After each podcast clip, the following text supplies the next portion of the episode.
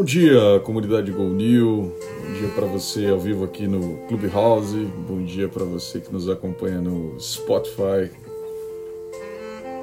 Começando a semana com Daniel Chia, uma releitura aí de Imagine. Imagine é sempre um, um hino aí para os tempos atuais, né? Então acho que vale muito a pena aí para a gente renovar as energias para mais uma semana e que tudo ocorra bem aí para todo mundo, fiquem bem. Particularmente um abraço aí para o nosso querido João Getter, Master, Advisor, tá se recuperando, boas notícias chegando nos últimos dias, muita força para ele e também para o Jorge, é, Cordessone, também se recuperando aí. Um grande abraço a, a ambos. E é isso aí, galera. Vamos, vamos começando o nosso giro aqui da semana. Tem muita coisa acontecendo e a gente sempre com muito carinho aqui, time Golnil preparando, tendo uma leitura aí do que está acontecendo nessas contradições todas de conectar o mundo, né? Que a gente tenta endereçar para criar realmente soluções para a alta gestão brasileira, para os conselhos de administração. Vamos deixar aqui o, o Imagine de lado e vamos aqui abrir os resumos. Teve bastante, aliás, tretas também, né? Para variar de sexta para cá, né? Sempre tem aí uma, uma treta ou outra. E a gente vai tentar fazer um resumo aqui bem legal. Se você que está acompanhando aqui no, no Clubhouse tiver alguma contribuição, alguma colaboração, alguma questão, pergunta, insight, sempre nossos Masters Advisors, né, formados aí nos nossos programas, são muito bem-vindos, porque nós aprendemos uns com os outros, esse é o espírito da, da comunidade GoNew. Uh, começando o giro aqui, Primeira notícia que eu achei, bom, a repercussão no final de semana aí do evento, né, onde que reuniu políticos, empresários e tal, né? Esse foi sempre uma, uma é sempre um, um evento legal esse de é, da Harvard, do pensamento sobre o Brasil e tal, né? Sempre tem, envolve gente pesada aí, e para variar o, o Lehman apareceu lá, né? E eu achei interessante, né? Que assim, ele sempre tem aparecido, tem se colocado com, com frases fortes, com momentos, momentos interessantes, assim. E uma das coisas que repercutiu bastante no nosso grupo, nos nossos grupos aí de Go New, nesse final de semana foi mais um, um momento que ele está dizendo que talvez né, a, a, empresa Bembev não tenha sido é, não tenha sido tão inovadora, não tenha focado tanto, né? uh, no Customer Centricity, e, enfim. Então, é, eu, eu até cunhei uma frase aí que o dinossauro ele não está se mexendo tanto quanto ele gostaria. Aparentemente, talvez seja esse o momento que 2021 aí é, representa o lema. Um grande empresário brasileiro, né? Eu acho que chegou num estágio já de, de, de, de altivez e de, e de entrega para a sociedade em que ele procura ser absolutamente transparente, eu acho isso muito interessante. Agora, não, não, não significa que essa, essa altivez ela se traduza ali na, nas atividades efetivamente ou nas inovações que se busca, né? Pessoal chegando aí, quem quiser comentar, tô vendo o Marco aí, aliás, o Marco é, foi um dos caras que comentou no, no grupo a respeito do lema, e fiquem à vontade, se quiserem pedir a, a palavra aí, é só dar um toquezinho. Uh, além do lema, teve uma outra coisa bastante interessante nos nossos grupos que foi a discussão dos cientistas que desenvolveram embriões híbridos, homem-macaco, né? Essa, essa questão saiu uh, na. Deixa eu ver aqui. Saiu. Tem, tem, tem um link aqui, travou para mim, mas tudo bem. Ah, agora sim. National Review saiu, né?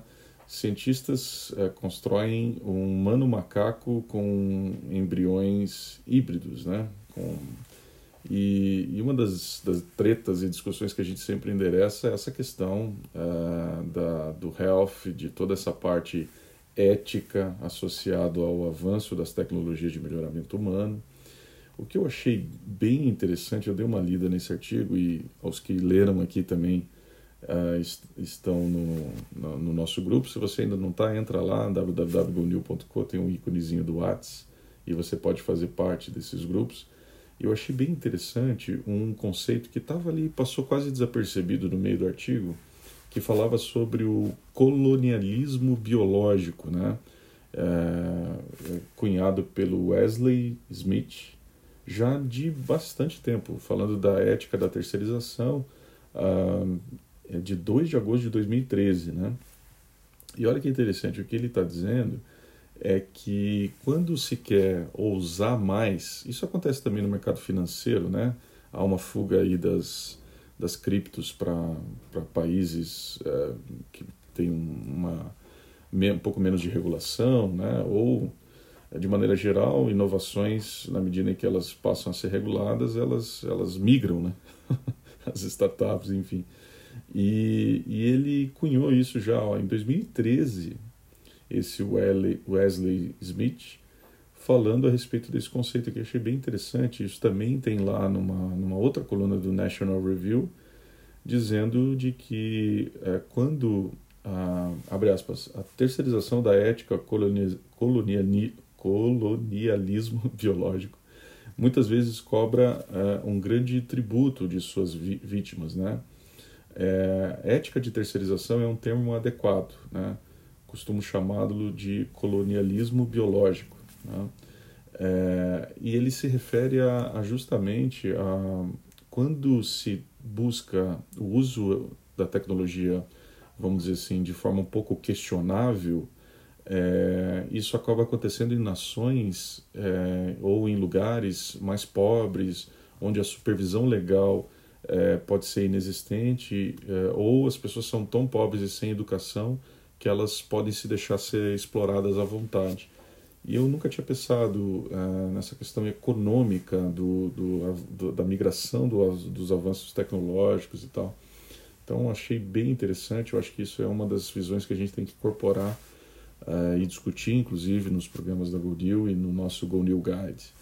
Né? Uh, bom, avançando aqui, esse, esse link, por exemplo, e, e, o link auxiliar também, né, esse de 2013, estão uh, dentro das nossas redes sociais também. Né? Então, se você ainda não nos segue, segue lá, gonew.com. Em todas as redes a gente compartilha esse bom dia aqui com uh, as informações mais relevantes aí para a gente tomar boas decisões digitais e construir né, soluções para essas contradições todas aqui. Uh, uma, outro, uma outra matéria que também saiu nos nossos grupos dá conta das NFTs eh, e de uma startup em específico, que inclusive, by the way, é de um integrante do JQuest, né? Eh, ele é um dos fundadores, o fundador do Max Milhas também, e outros sócios criaram uma startup de NFTs que leva direitos autorais é, de músicos, né?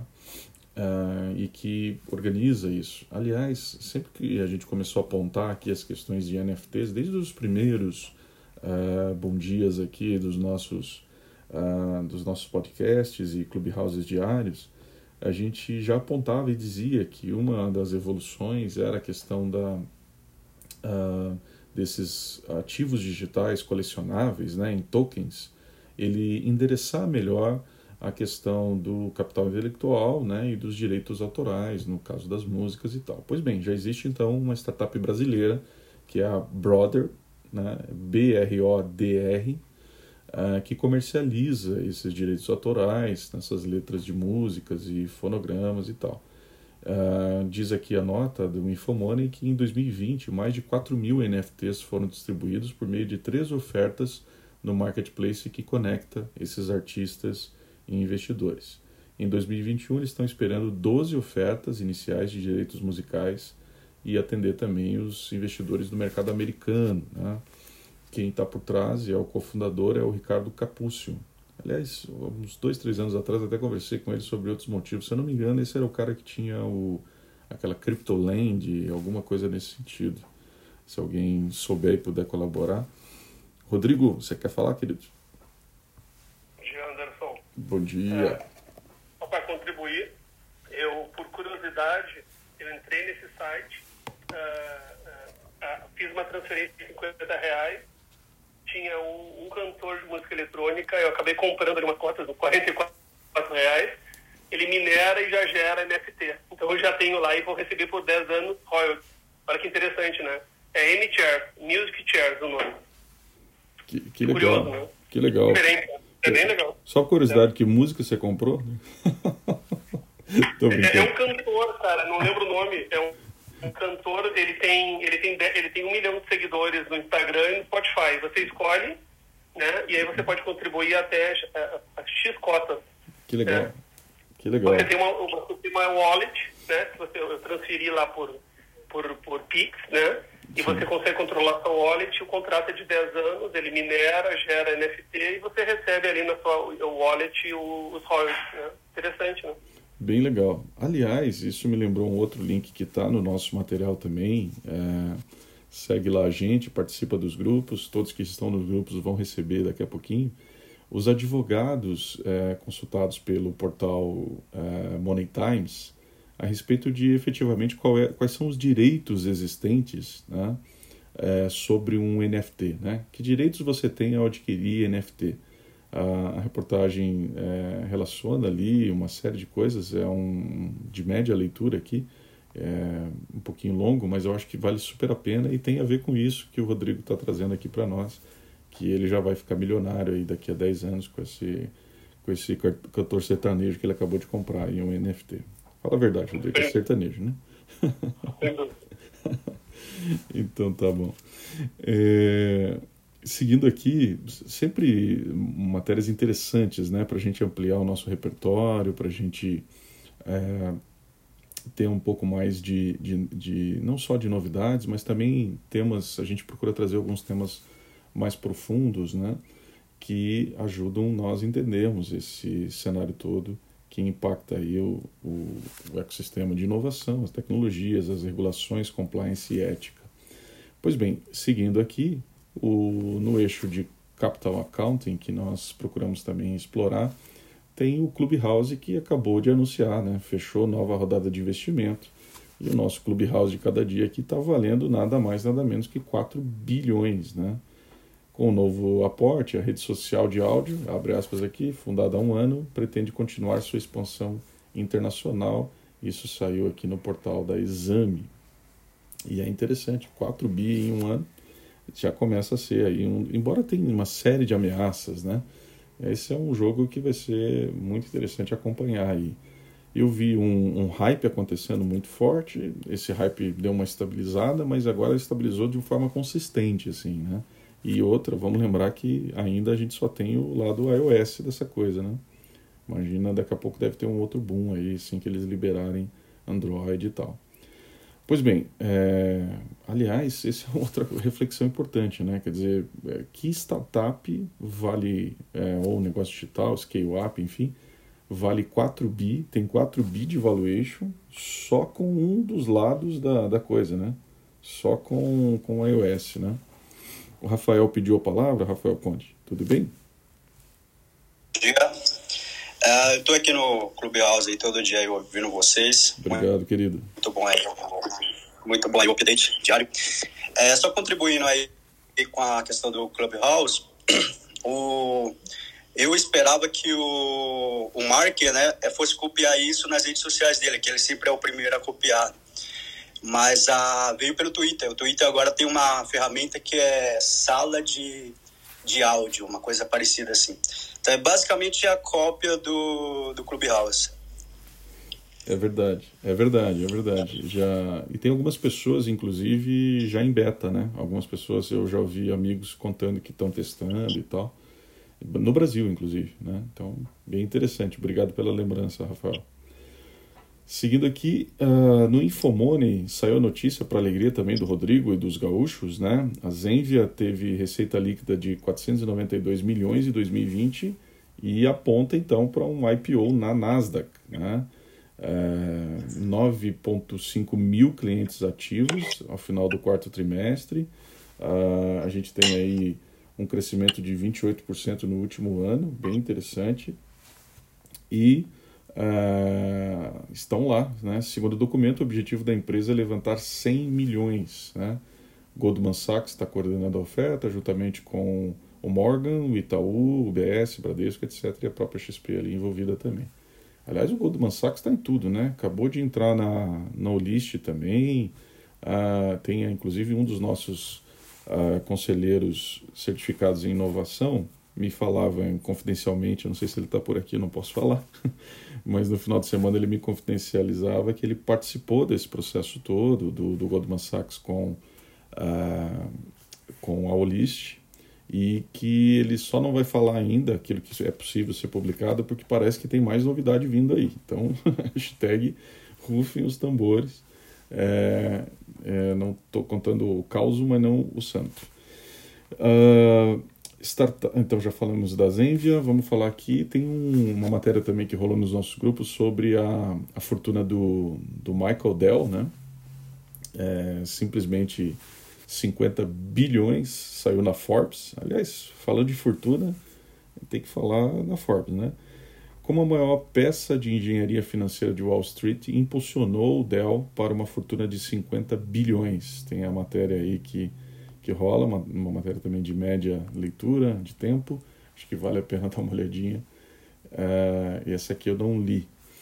Uh, aí já falamos aqui dos direitos ao adquirir o NFT. Bom, uma outra notícia também do final de semana muito forte foi a queda do Bitcoin, né? 14% de queda o que é bastante relevante, embora né, eu, eu, uma das coisas que eu, que eu acompanhei aí nos grupos de discussão e tal, é que há uma variação num, num, num platô de 55 mil a 65 mil ali, que, que me parece é, ser até tecnicamente né, uma, uma faixa daqueles 100 dias, né, da, daquela obsolescência programada do, do Bitcoin aí a cada 100 dias e tal.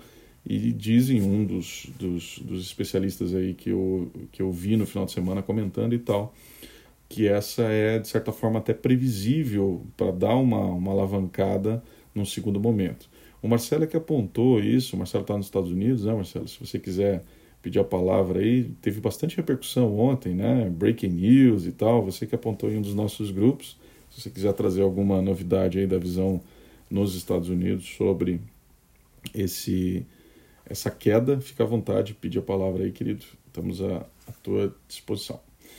Uh, sobre, continuando aqui, na sexta-feira, a queridíssima Heloísa Bedix, ex-IBGC, uh, né? Está sempre com a gente por aqui na sala, inclusive. Ela já apontava e pediu até a palavra ali estava bastante indignada até, né, querida, é, com a elegância dela, é, a respeito da, da questão da, da interferência, né, do, do uh, um pouco dessa interferência do governo uh, nas, nas estatais e tal, nos conselhos, e especialmente na Petrobras. E a aposta que falávamos ali na, na sexta-feira, ou a dúvida que falávamos, é que se realmente haveria uma renúncia de um dos conselheiros e tal, pois bem, rolou nos nossos grupos aí. No sábado, houve realmente o Marcelo Gasparino da Silva, que era conselheiro, ele divulgou a carta de renúncia, né? As justificativas colocadas na carta, eu dei uma olhadinha, é, estão mais voltadas a, até a questão do processo eleitoral ali, e ele, assim, muito elegantemente no final cita um pouco é, dessa questão da, da, não, não usa essa palavra da interferência, mas dá a entender ali um pouco no final, mas eu achei que o tom da carta se deu mais em relação ao conturbado processo ali é, de eleição uh, do, do, do, conselho e tal, que foi bastante conturbado. Se alguém também quiser comentar dos nossos queridos Masters Advisors, fica à vontade. A Mari pediu, deixa eu uh, aceitá-la. Ela que fala, querida Mari. Bom dia. Bom dia. Bom, complementar um pouquinho aqui, Anderson. estava com saudade de você aqui. É porque eu estou treinando esse horário, então às vezes não dá para eu, eu escuto, às vezes não dá para falar. Tá bom. bom, vamos lá. Só atualizando, né? Heloísa Bedix, ela foi por muitos anos aí a presidente do IBGC. Hoje ela é conselheira do BNDES, do Grupo Mafre, conselheira fiscal da Braskem, da Fundação Boticário e do Comitê de Auditoria da Brasil segue. Da Clabin tá? também, não é? Não, eu Não. acho que são só essas aqui que eu coloquei. Tá. Clabin é o. Meu Deus, o nome aqui que era da B3, cadê que sempre entra aqui com a gente? Esqueci aqui, já, já vejo. Bom, enfim.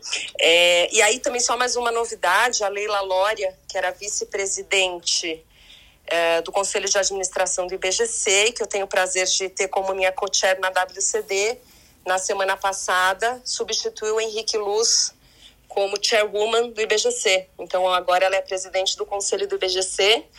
Também estou bastante feliz. Que legal, que legal. É. Uma, essa mudança era prevista do Henrique? Porque ele acabou de entrar, Não, não, né? não, não era. O Henrique, é. o Henrique pediu para sair é, enfim, eu acho que ele está em vários conselhos, não sei, tá? Tô, aqui eu estou especulando, acho que ele está em vários conselhos, a agenda devia estar tá muito difícil e ele acabou é, renunciando e aí no processo do IBGC a Leila foi eleita. É, e aí, voltando para a história do Marcelo, saiu até uma matéria com o perfil dele na exame. Eu acho que não circulou ainda nos nossos grupos, né? Eu vou mandar aqui na sequência ah, se você quiser me explicar. Mas ele explica um pouco, né? Porque a história toda é a história do voto múltiplo, né? Que quando você tem minoritários que se juntam para conseguir colocar alguém no conselho, é, nesse sistema de voto múltiplo, se um renuncia, o conselho inteiro cai. Então ele já tinha avisado, né, que ele se, se eleito ele iria renunciar e aí ele renunciou. Então agora acho que tem que aguardar os próximos passos para ver o que, que vai acontecer, mas assim já era previsto, ele entrou com esse objetivo mesmo de renunciar para o conselho todo cair e agora tem que voltar todo o processo e ele está também no, no, no, processo do conselho da Vale, né? Mas ainda não foi ainda não foi anunciado o novo conselho da Vale, ainda está em análise lá para votação em assembleia, mas esse da Petrobras está com esse capítulo aí, que é essa briga entre é, os conselheiros que estão sendo indicados aí pelos minoritários e os do governo, enfim, toda essa essa confusão aí. É, então, só para complementar. Oh, super complemento. Obrigado, Mari. Agnes também, quer comentar? Oi, bom dia. É, na verdade, eu ia falar que é, essa questão do voto múltiplo, ela realmente é uma coisa complicada, né?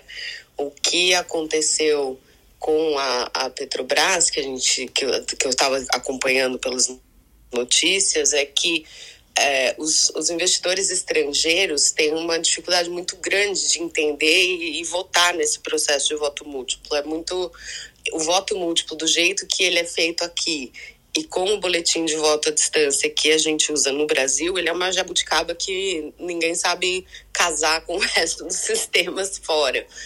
Então, é, por, por ter né, toda essa questão já no Petrobras, de ter interferência do governo, de ser uma das maiores empresas do Brasil, ela tem muita atenção, o investidor estrangeiro tem uma participação muito alta no capital da Petrobras. E na hora de votar, ele acabou saindo, vamos dizer, prejudicado, porque deu uma baita confusão como o voto dele entrou, é, não foi computado direito, e aí nessa confusão toda que, que o Marcelo Gasparino estava comentando. Aí acho que foi por isso também, nessa, um pouco com relação a isso, a renúncia de que os votos não foram computados direito, porque não, não houve uma compreensão adequada do mercado, e isso pode ter atrapalhado a a, a eleição e, vamos dizer, a verdadeira possibilidade de um dos candidatos porque tinham vários candidatos né, indicados pelos, pelos acionistas, se não me engano, tinham uns quatro. É, e, e, por isso pode ter prejudicado a probabilidade de um desses candidatos é, terem entrado efetivamente no conselho. Então, acho que é um pouco por esse lado. Então, tem uma questão, e aí agora falando assim, num, não só no caso Petrobras, mas uma coisa que a gente né, o mercado brasileiro, a CVM, a B3 precisariam né, pensar de novo e revisar de novo, porque o voto múltiplo e o voto em separado, eles ainda são muito focados para as empresas que têm controle, né, ou empresa de dono, e para ter a possibilidade, a possibilidade do que a gente chama de acionista minoritário entrar ou ter uma participação mais efetiva no conselho, no controle da companhia. À medida que as companhias brasileiras agora vão cada vez mais se tornando corporations, né, ou que as, os, os, não tenha mais esse bloco controlador, a gente viu o BNDES aí e a Previ desinvestindo em muita empresa e o, o capital ficando cada vez mais pulverizado, esses mecanismos eles passam a não funcionar da maneira mais adequada ou como eles devem, é, com o intuito inicial que eles tinham para funcionar. Então, acho que daí tá na hora da gente repensar a, a regulação mais uma vez.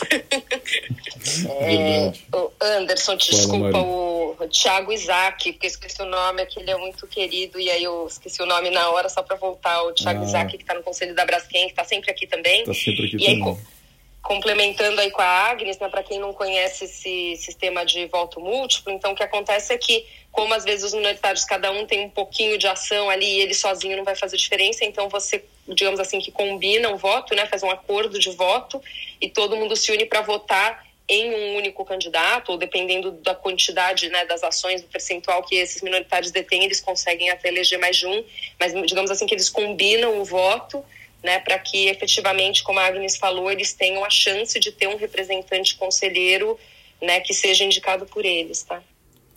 Ótimos complementos, querida Mari. Você tem que vir mais aqui, muda esse horário aí do teu, do teu exercício de manhã. e a Agnes também estava com saudade de você aqui, você estava sumido. Agora, agora tô imensamente oh. bem, bem, bem dividindo A gente está sempre aqui, Anderson. A gente está sempre aqui. É que a gente fica aqui na parte de baixo quando não dá para falar, ou a gente não tem nada para falar, a gente fica aqui embaixo. Mas a Agnes também está sempre aqui embaixo. Ah, então tá bom. Vamos, vamos promovê-las mais aqui. Querida Adri, quer comentar também? Só antes, o, o Marcelo tinha pedido a palavra. Marcelo, é sobre ainda o Bitcoin? Oi, pessoal, bom dia. Bom Estão me ouvindo bem? Conselheiro, fala. Era também, mas eu não ia nem desviar muito do assunto, porque pegou um embalo tão bom aí com a Agnes e com a Mari sobre o tema. E, mas já que você está falando de Marcelos, eu só estou mudando o país então, né? É, é, interessante, eu só ia fazer um comentário adicional mesmo do tema, porque a gente ainda vai escutar bastante, eu li algumas matérias no fim de semana até para entender a extensão da repercussão toda, né? E basicamente, assim, é, sempre que tem uma intervenção de governo, tem os lados favoráveis e contrários, né? Eu acho que a minha leitura até o momento ela é muito positiva porque o US Treasury está fazendo uma ação bem mais efetiva e a, o, o nível de controle que está sendo feito é da movimentação desses dinheiros, né? Eu acho que tem uma movimentação de moralizar e tentar mesmo ter um controle mais certo da onde vem a origem e qual é o impacto que isso está dando. Então, a queda que teve o Bitcoin, eu não sou um especialista para falar também no detalhe, mas ela ainda é muito de curto prazo, né? O típico reação emocional quando saiu a notícia no final de semana. A gente vai acompanhar um pouco durante essa semana para ver qual é a flutuação e aonde esse patamar vai parar. Mas, de novo, eu acho que vocês viram semana passada o Gary, aquela notícia da entrada dele dentro do governo aqui. Eu vejo com muitos bons olhos aí a decisão de começar a ter um controle mais próximo da origem de todo esse capital. Então, acho que todo mundo sai beneficiado disso, né? Verdade, bom, bom ponto, né? É, e gente noticiou aqui na semana passada a entrada do Gary lá na SEC, é, indicado pelo Biden e tal, e, e, realmente talvez as peças estejam começando a se mexer, a se posicionar em relação a isso. Sabe que enquanto você falava, mas eu fiquei me perguntando, será que o, esse avanço regulatório tão forte que a gente vê nas big techs mais clássicas e tal, seja na China ou seja nos Estados Unidos, uh, nós vamos começar a viver também do ponto de vista de cripto, e aí soma-se a, a, questão do avanço das criptos de bancos centrais oficiais, né? Ainda a gente não vê assim um, um cerco regulatório é, mais claro, assim, a não ser essa notícia desse final de semana em relação às criptomoedas, né? A, a acompanhar também se veremos esse cerco regulatório nas criptos aí, segundo o Ricardo Amorim na aula dele é, na semana passada, inclusive no C2I, uh, sim, ele acredita que, que terá bastante dificuldade. O Poli também comentou isso aqui na semana passada. Para você que ainda não faz parte com a gente dos grupos, entra lá www.gonil.com e para você que perdeu essa, essas últimas dias aí das nossas interações aqui, tá tudo gravado lá no Spotify, né? E esses dias eu mesmo estava lá bisbilhotando, vendo os, os, os, os áudios passados e tal. E, e, e é, tá, tá, sempre muito rico, né? As nossas contribuições aqui em 30 minutos. Aliás, eu estou super estourando o tempo, então, só para terminar aqui com duas notícias que também rolaram no final de semana, a Apple agora é carbono neutro, né? Ou pelo menos apontou. Aliás, o Jubran da, da uh, também comentou isso, um dos nossos queridos aí que estão na comunidade. Uh, e a Apple uh, falou que até 2030 todos esses uh, nossos GADEX, né, é, que estão aí com a, com a que são da Apple, que a gente adora e tal, eles já apelaram para isso, né? Você também serão carbono neutro e tal. A, a, o marketing da, da Apple é sempre envolvente, eu achei interessante como eles noticiaram isso. Então tem uma matéria também a respeito no nosso resumo, que está nas redes sociais também. E, e para fechar, a gente tem uma série de regulações, normas, tretas legais que estão em discussão hoje no Brasil que impactam a economia digital, as tecnologias, as inovações, que nós começamos a fazer esse levantamento na, na comunidade. Né? Então apontamos ali um conjunto delas, tem ali desde revisão da Instrução Normativa 588, da CVM, até uh, outras. E uh, eu tenho uma aula sobre isso na quinta-feira, então hashtag fica a dica aí para quem está no C2I, nós vamos já apresentar em primeira mão o Go New Map lá com todas essas regulações, com comentários, prós e contras a respeito disso. E já chegamos numa lista aqui, se eu não estou enganado, de 13, 13 grandes issues de regulação que estão em discussão hoje no Brasil esse mapa a gente está preparando com muito carinho aqui e vamos colocar em primeira mão na discussão da quinta-feira ali para os conselheiros é, de inovação em certificação, nosso C2I. Então é isso, queridos. Muito obrigado aí por nos acompanhar. 30 minutos, em 30 minutos tudo pode pivotar, né? Esse é o nosso lema aqui, copiando da cara dura a queridíssima Band. Grande abraço a todos. Vamos aqui com Imagine do por Daniel Chia, né, o saxofonista aí muito conhecido no meio no meio musical. Grande abraço a todos. Bom dia, boa semana. Semana teremos vários convidados legais aqui também. Até mais.